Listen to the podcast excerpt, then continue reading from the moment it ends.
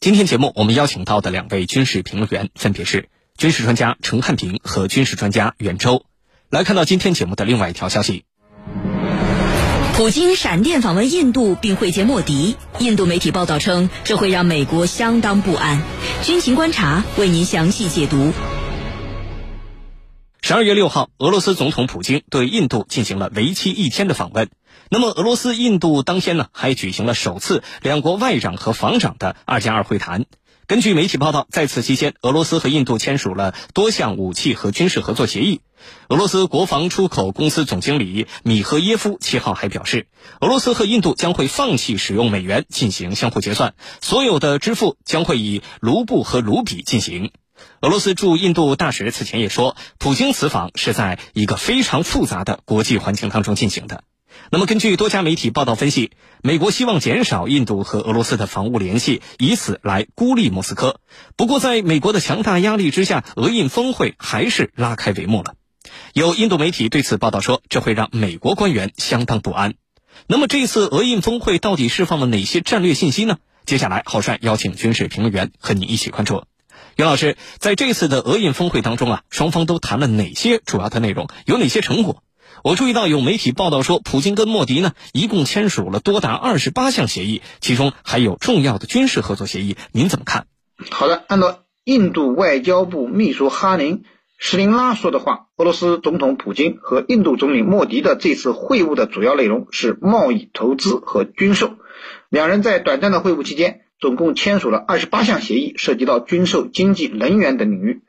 俄罗斯总统普京呢，还邀请。印度总理莫迪明年要前往莫斯科参加第二十二届俄印年度峰会，这其中呢，普京和莫迪签署了包括重要的军事合作协议在内的二十八项协议，受到了广泛的关注。在二十八项协议中呢，涉及到了科技、高等教育、知识产权、军事技术合作、文化交流、和平利用外层空间等领域。其中一项主要的协议，把俄印到期的十年军事技术合作协议。延长到了二零三一年。该协议的达成意味着俄印两国各军兵种之间将加强军事合作，以及深化武器和军事装备的采购及研发。而另一项协议呢，呃，也挺引人注目的，就是俄制的 AK 二零三突击步枪的技术转移，呃，可以在印度本地生产。根据协议呢，印度将在未来十年间通过一家印俄合资的公司，在印度国内生产超过六十万支 AK 二零三突击步枪。此外，俄罗斯和印度还达成了一项协议，呃，在签订武器合同时放弃使用美元，所有支付均以卢布和卢比进行。那么此次俄印首脑峰会可以说达成了这么多的重要成果，那么至少啊，说明了两个方面的问题：一方面是俄罗斯正在积极拉拢印度，防止呢印度要被美国利用成为对抗俄罗斯的新对手。所以，我们看到这次普京不仅亲自到了印度和莫迪会晤，而且对印度做出了巨大的让利。刚才我们所说的延长军事技术合作协议十年，让印度本土生产 AK 步枪，都足以看出俄罗斯拉拢印度的诚意。那么，印度呢？呃，实际上已经成为了美俄竞相争夺的香饽饽了。另一方面呢？我们看出啊，印度也有意在美俄之间搞平衡，借着美俄加大战略竞争的机会，两头捞好处。此前呢，面对美国的拉拢，印度可以说积极配合了美国的印太战略，获得了美国不少好处。特别是美国对印军售呢也是非常大方的，你像 C 十七、阿帕奇都拿到手了，但是却疏远了和俄罗斯的关系。为了反制印度。俄罗斯甚至罕见的同巴基斯坦开展了军事合作，这就迫使印度不得不重新考虑俄罗斯的感受。这次呢，两国首脑的峰会明显是在修复受损的印俄关系。未来，印度肯定还会利用这种左右逢源的优势，在美俄两国之间继续搞平衡，以使自己获得更大的利益。也就是说啊，这次会晤和这些成果，并不能就此表明印度会全面倒向俄罗斯。下一步或许就是。美印高层会晤和美印之间的一系列成果了。主持人，好，谢谢袁老师。那么，普京为什么选择在这样一个时候访问印度？有哪些用意呢？请陈老师为我们解答。这个俄罗斯总统普京啊，是在六号访问印度的。访问印度之后，还和印度方面啊，他们两家搞了一个叫防长加外长的二加二会谈。这个二加二会谈很有意思，因为美国和印度之间它就有这个防长加外长的二加二。那现在我俄罗斯也和你印度来一个二加二，那么这又是有些哪些战略意图在里头啊？那个俄罗斯驻印度的大使叫库达舍夫，他就说了，他说普京是在一个非常特殊的时刻访问印度的。而且呢，是在一个非常复杂的国际环境之下来推进这次高层访问的。那印度方面呢，尤其是印度的媒体都在热议这件事情呢，认为印度得到了俄罗斯的重视。这是疫情发生以来，普京啊首次到印度来和他们进行这个面对面的会晤啊，它的意义和重要性非同一般。那么到底？为什么在这个时刻来印度访问呢？我觉得应该有以下几个方面的原因。第一个，这两天美国很快就要炮制这个民主峰会了。这个民主峰会呢，美国是拉了一百来个国家，但是这一百来个国家里头没有俄罗斯，也没有印度。言下之意，你们是不民主的国家。可是呢，普京在这个时刻。这个到了印度，而印度呢，自己一直认为我是全世界最大的民主国家，我对自己的制度很自信。但是美国可是多次在不同的场合批评印度，拿民主问题来说事儿的。所以这次这个普京来和莫莫迪见一面，就是你看美国有他的民主峰会，但是我们之间呢，我们也很热络。我们的关系也很好，我们别理他那一套。我想这是要冲淡美国所谓的民主峰会的意思。那第二个呢，就是双方的防务合作。这个美国一直在煽动印度，说这个你要减少对俄罗斯的依赖啊。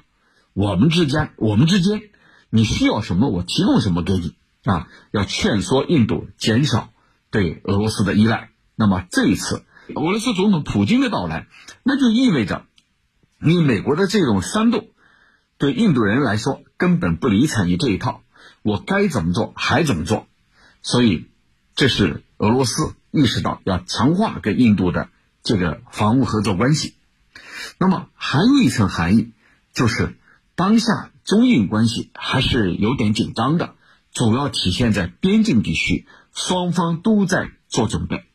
那么，普京这次来，他肯定会起到一定的调节作用，要劝说印度方面减少对抗，加强和中国的合作。中国不是你的敌人，我想这是普京最近明确表态的啊。那么，普京还明确表态了，我要参加冬奥会。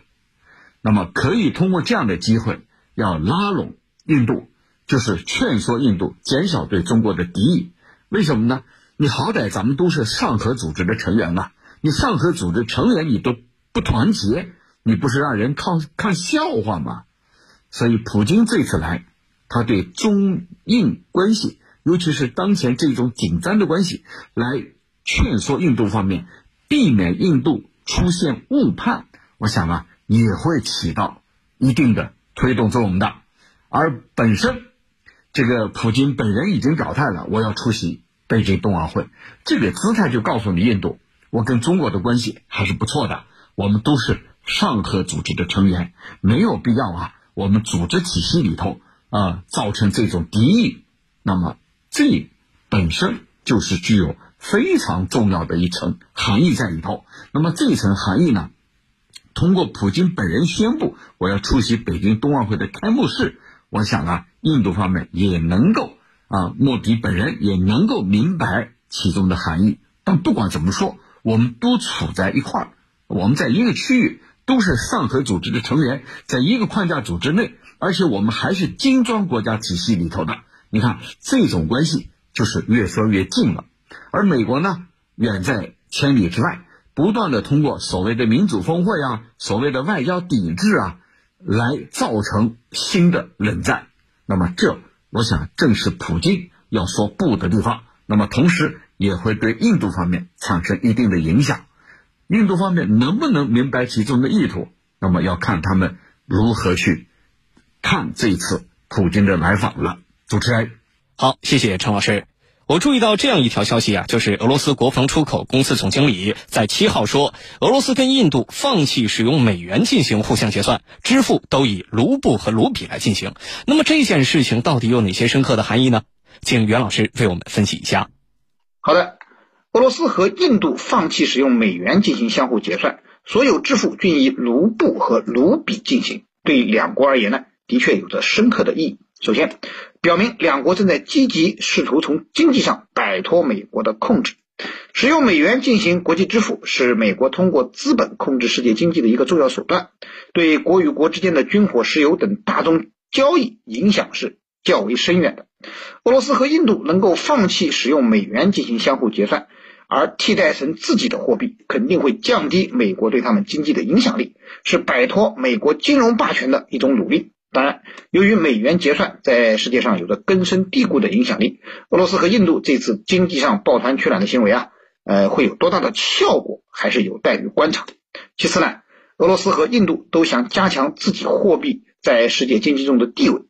那么，两国这种去美元化的做法，使用自己的货币进行国际贸易结算，无疑会强化两国货币的国际地位，促进两国货币去参与国际结算，增加本国货币。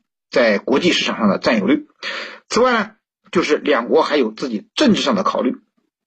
对于俄罗斯而言，印度和自己一起反对用美元结算，改用自己本国货币结算，相当于巩固了和印度传统盟友的关系，同时呢，又达到了离间美印关系的效果，使美国意识到印度不可能和美国结成盟友去共同反对俄罗斯，而印度呢。也会因为这次反对美元决算的行为得罪美国，使之无法再次真正的融入到美国的朋友圈当中。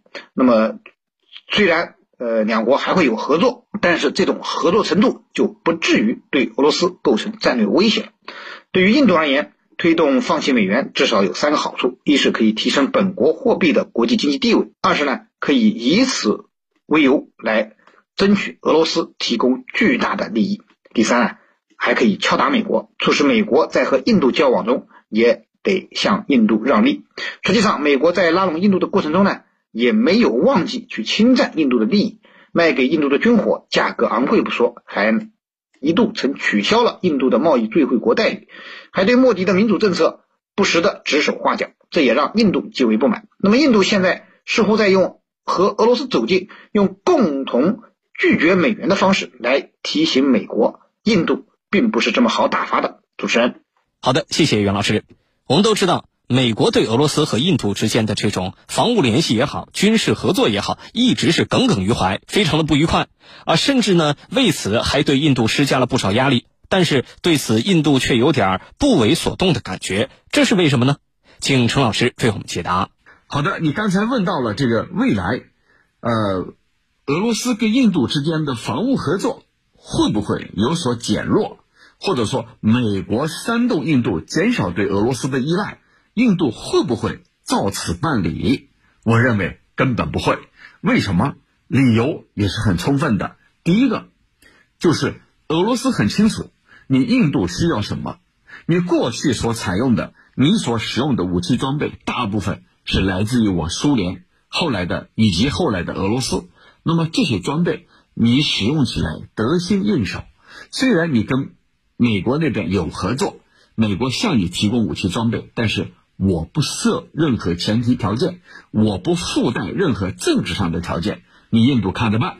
我想这也是让印度方面这个非常青睐俄罗斯的武器装备的一点。第二点呢，就是对印度来说，在大国之间的平衡。对他来说，可以实现自身利益最大化。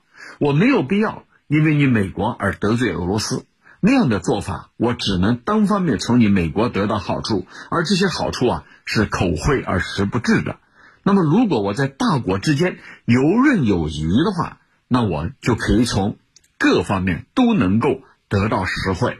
这就是保持一种战略平衡对自己的作用。那么，我认为从这一点来讲。印度也不可能突然之间减少对俄罗斯武器装备的依赖，也不可能减少跟俄罗斯的防务合作。第三个呢是什么？第三个是美国在阿富汗的做法，已经让印度啊对他有了不同的看法。你美国原来是这样对付对待自己的盟友的，而且你美国走的时候把一个烂摊子留下来了，使我这个印度呢在这一块处于一个非常尴尬的境地。什么叫非常尴尬的境地呢？那么你走了，谁在这一地区有影响力？那肯定是巴基斯坦，而巴基斯坦和我印度又是死对头。